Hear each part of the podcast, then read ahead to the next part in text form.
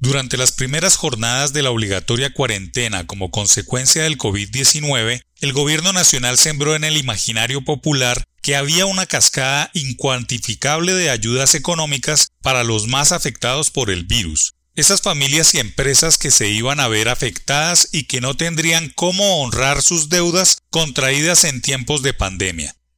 El mensaje sin ningún tipo de filtro se convirtió en la espada de Damocles sobre el sistema financiero, particularmente los bancos, que tuvieron que sortear la ira de los cuentavientes que no entendían cómo no les refinanciaban sus deudas, tal y como lo había anunciado el Ejecutivo. Incluso se alcanzó a fraguar un peligroso tira y afloje atizado por los políticos populistas de turno para empujar a los deudores en contra de los banqueros. Con el paso de los días las cosas mejoraron notablemente y cada vez son más las líneas de entendimiento entre consumidores e instituciones que han encontrado puntos de coincidencia en medio de esta crisis económica que a todos está afectando. Luego vino la decisión del Ministerio de Hacienda de adelantar los tres días sin IVA diseñados durante la última reforma tributaria y que buscan dinamizar el consumo de las familias y reactivar el comercio.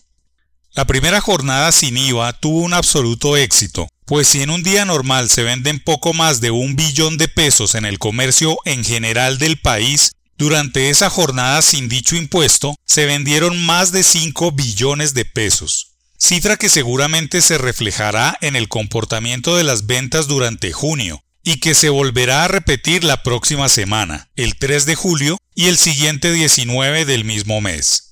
Sin duda son jornadas necesarias desde el punto de vista económico, pero peligrosas desde el cuidado de las personas, más aún si se miran las finanzas personales.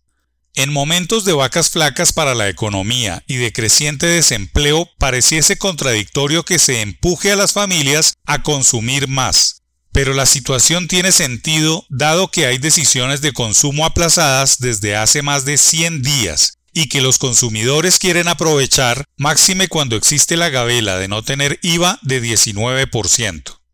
El error se comete cuando las mismas familias empiezan a gastar sin tener en cuenta el riesgo de sus ingresos futuros, o lo que es peor, comprar más allá de lo que puede pagar, bajo el presupuesto de que mañana habrá ayudas por parte del gobierno nacional para pagar las cuentas en tiempos de pandemia.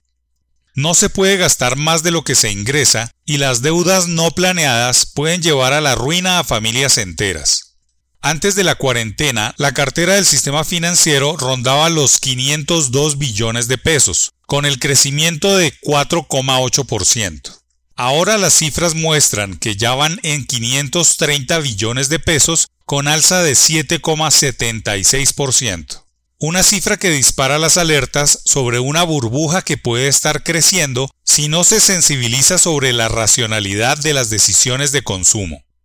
Desde siempre y en cualquier lugar del mundo, guardar dinero del presente para gastar en el futuro es una de las fórmulas del éxito y el principio de las inversiones, regla que no ha cambiado en la pandemia y que puede ser la tabla de sobrevivencia de las familias que no deben dejar de elaborar presupuestos de sus ingresos y sus gastos para poder sortear esta mala hora económica.